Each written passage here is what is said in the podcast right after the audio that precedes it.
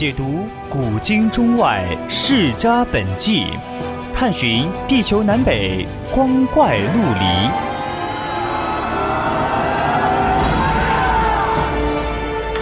拨开历史迷雾，挖掘未解之谜。大千探奇，秘境追踪，VOC 广播电台百科探秘，为你展现神秘莫测的宇宙进程。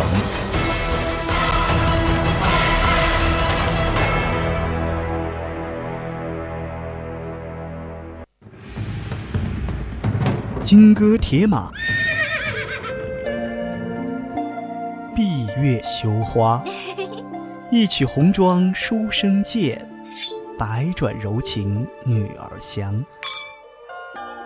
叹不完几许英雄泪，伤不尽多少儿女情。名人印记，一古说今。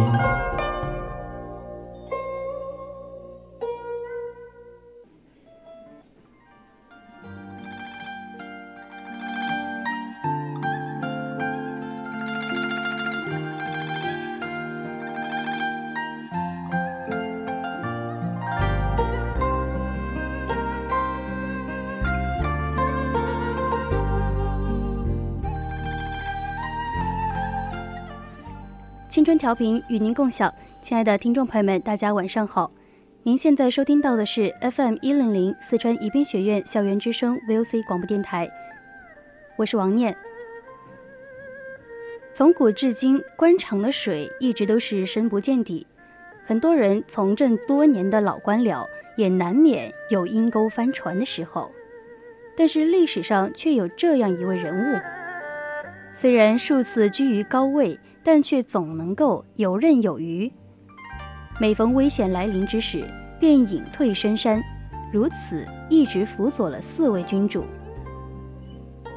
此人便是唐朝名臣李泌，他可是当之无愧的四朝元老，曾经辅佐过玄宗、肃宗、代宗以及德宗这四位君主。他所处的时代是盛唐逐渐走向衰弱的那段时期。当时天下动荡不安，朝廷之上群臣各怀心思。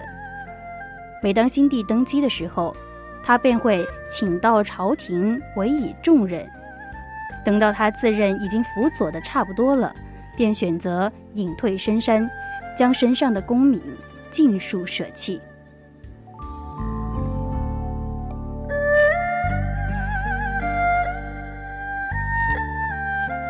如果你有关于他的其他故事，也欢迎大家参与到我们的互动平台来告诉我。我们的热线平台是零八三幺三五三零九六幺，或者是加入我们的 QQ 听友群二七五幺三幺二九八。当然，你也可以在新浪微博上 @VOC 广播电台，或者是 @VOC 阿饶。那么还有呢，就是通过我们的微信平台小写的宜宾 VOC 一零零来告诉我。那么现在呢，我们就开始进入今天的主题。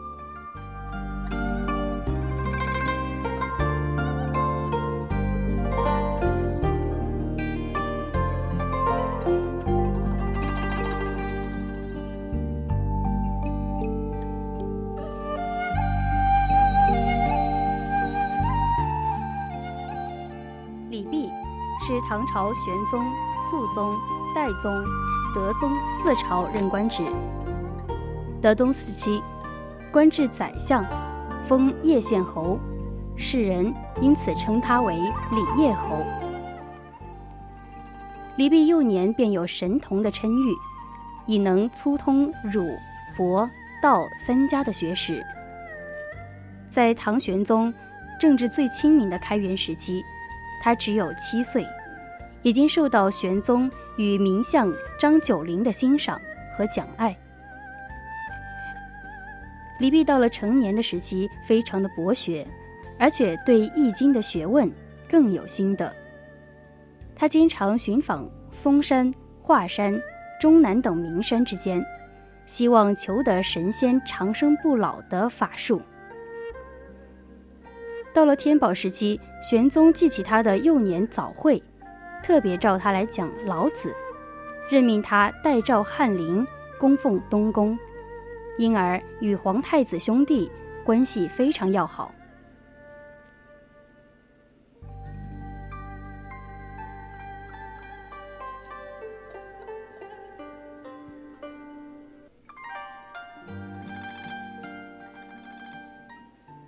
李泌家世，李泌家世代重视读书教育。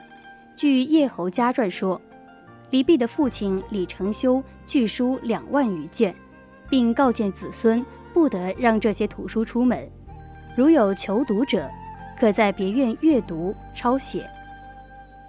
而这些图书至少保留到了李泌的儿子李凡的时候。在这种家庭环境中长大的李泌，自然是受益匪浅。李泌生于唐玄宗开元十年，刚刚七岁的李泌就能够为文赋诗。一次儒道释三教的学者聚会，玄宗把他召入宫中，而此时的李泌就以非凡的文学才能征服了与会的君臣。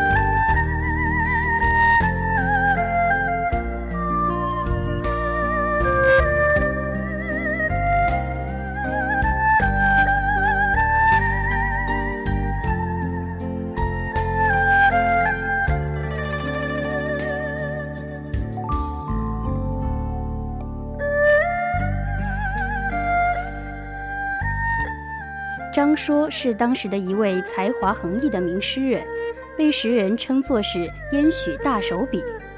他与李泌的这两首小诗都是即兴之作。相比之下，七岁的李泌的作品在立意方面远远超过了已经五十多岁的张悦的作品。也难怪诗成之后，张张说恭喜皇帝得此神童。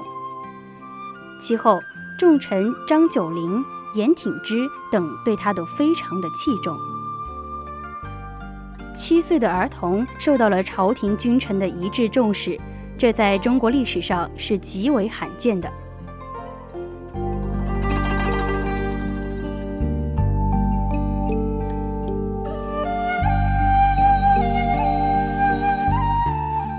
十七岁的时候，李泌写了另外一首诗歌《长歌行》。而这首诗，李泌为自己的一生设计好了，那就是要么学道成仙，要么建功立业。而事实上，李泌的一生也确实是在这两条路上徘徊。据《叶侯外传》说，此诗写成之后流传很广，因为诗歌中表露的志向十分的明显，所以张九龄告诫他应当要韬光养晦。李泌与诗人保持着密切的联系，著名的诗人顾况就曾经拜李泌为师。他除了在文学创作之外，李泌在学术上也是很有造诣。他对《周易》《老子》颇有研究，玄宗曾经召他进宫进授《老子》，晚年又参修国史。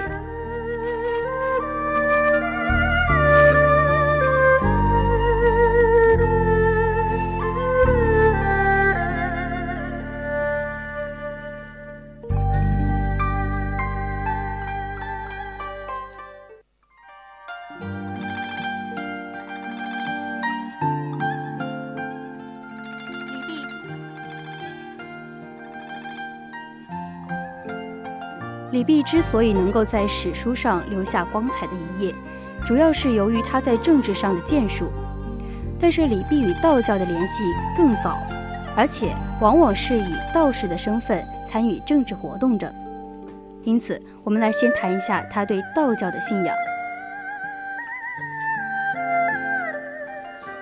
据《叶侯外传》记录，在李泌还没有出生的时候，就已经显示出了种种灵异。首先是一位义僧，曾经预言李泌的母亲的第三个儿子，即李泌，当成为帝王师。在儿童时代，没有经过任何修炼的李泌，竟然能够站立在屏风之上，或在龙上行走。于是有一道士见了，就断言说。年十五必白日升天，白日升天就意味着离开人间去当神仙。有一天晚上，他在山寺里听到一个和尚念经的声音，悲凉委婉而有离世之想。他认为是一位有道的再来人，打听之下才知道是一个做苦工的老僧。大家也不知道他叫什么名字，平时收拾吃过的残羹剩饭充饥，吃饱了就伸伸懒腰，找个角落去睡觉，因此大家便叫他懒蚕。李泌知道了懒蚕禅师的事迹之后，在一个寒冬深夜，独自一个一一人偷偷的去找他，正碰到懒蚕把捡起来的干牛粪垒作一堆当柴烧。生起火来烤芋头。这个和尚在火堆旁缩坐一旁，面颊上挂着被冻得长流的清鼻水。李泌看了一声不响，跪在他的身边。懒蚕也像是没有看见他似的，一面在牛粪中捡起烤熟的芋头，张口就吃，一面又自言自语地骂李泌不安好心，要来偷他的东西。边骂边吃，忽然转过脸来，把吃过的半个芋头递给李泌。李泌很恭敬的接着，也不嫌它太脏，规规矩矩的吃了下去。懒蚕看他吃了半个芋头，便说：“好好，你也不必多说了，看你很诚心，许你将来做十年的太平宰相吧。”道爷却不说了。说完，拍拍手就走了。后来，李泌在游衡山嵩山的时候，遇到了神仙恒真子、宪门子、安七生先生。这段记载明显带有神话的色彩，但是呢，也说明了李泌早年有过进山修道的经历。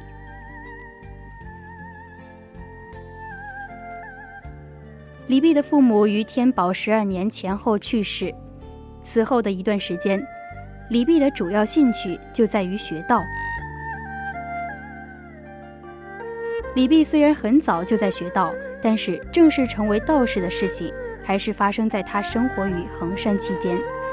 因此呢，我们也说他是一位衡山道士。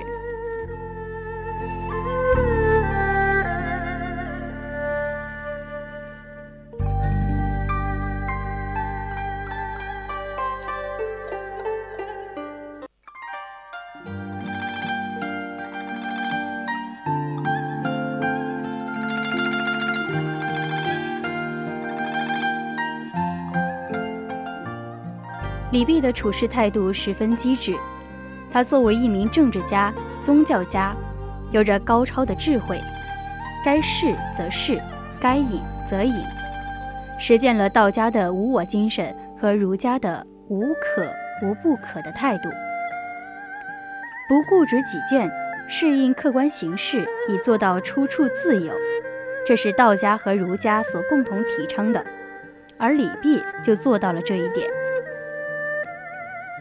李泌一生中至少有四次因为各种原因离开了权力的中心——朝廷。第一次发生在玄宗天宝年间，当时隐居嵩山的李泌上书玄宗，议论时政，受到了玄宗的重视。然而却遭到了杨国忠的嫉妒，说李泌曾经写过感遇诗讽刺朝廷。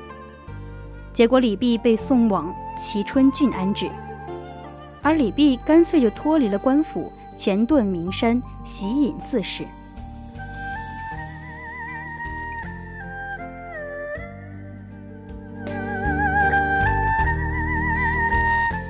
第二次大约发生在肃宗至德末乾元初。自从肃宗在灵武即位时起，李泌就一直在肃宗身边。为平定叛乱出谋划策。虽然他当时没有身居要职，却权于宰相。正是这种与皇上极为亲密的关系，招来了权臣崔元、李复国的猜忌。收复京师之后，为了躲避随时都可能发生的灾祸，也由于平定大局已定，李泌便主动要求离开权力的中心，进衡山修道。而皇帝也给予了他三品俸禄，赐隐士服，还有住所给他。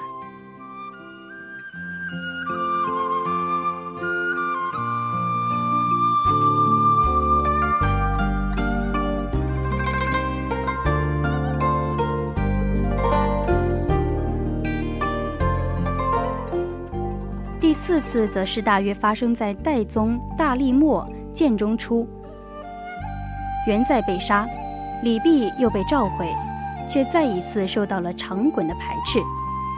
先让李泌到李朗峡当团练使，不久之后又调任了杭州刺史。实际上，李泌还有第五次离京的经历。建中四年，晋元兵变，德宗逃往奉天。身处危难的德宗又把李泌召回了身边。这一次，李泌在朝廷也仅仅待了两年。到了贞元元年，又被任命为陕国观察使。观察使的地位比较高，所以不能被视为受到排挤。到了贞元三年，李泌才回到朝廷，当上了宰相，封叶侯。直到两年之后，一代奇才李泌去世了。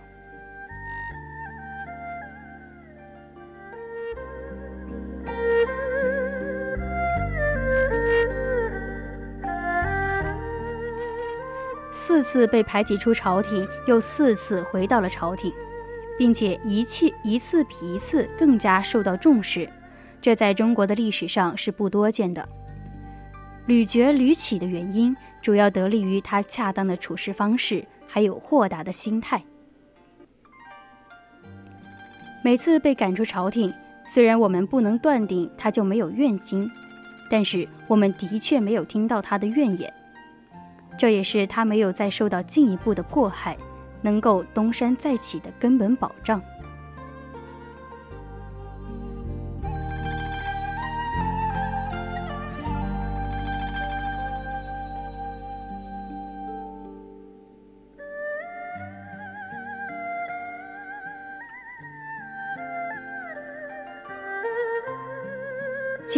如果他整日都在怨天尤人、满腹的忧愁，为自己的不平遭遇而愤愤不平的话，他的身体大概也无法坚持到位极人臣的那一天。其实，李泌对待个人进退荣辱的平静心态，对今人也是有所启发的意义的。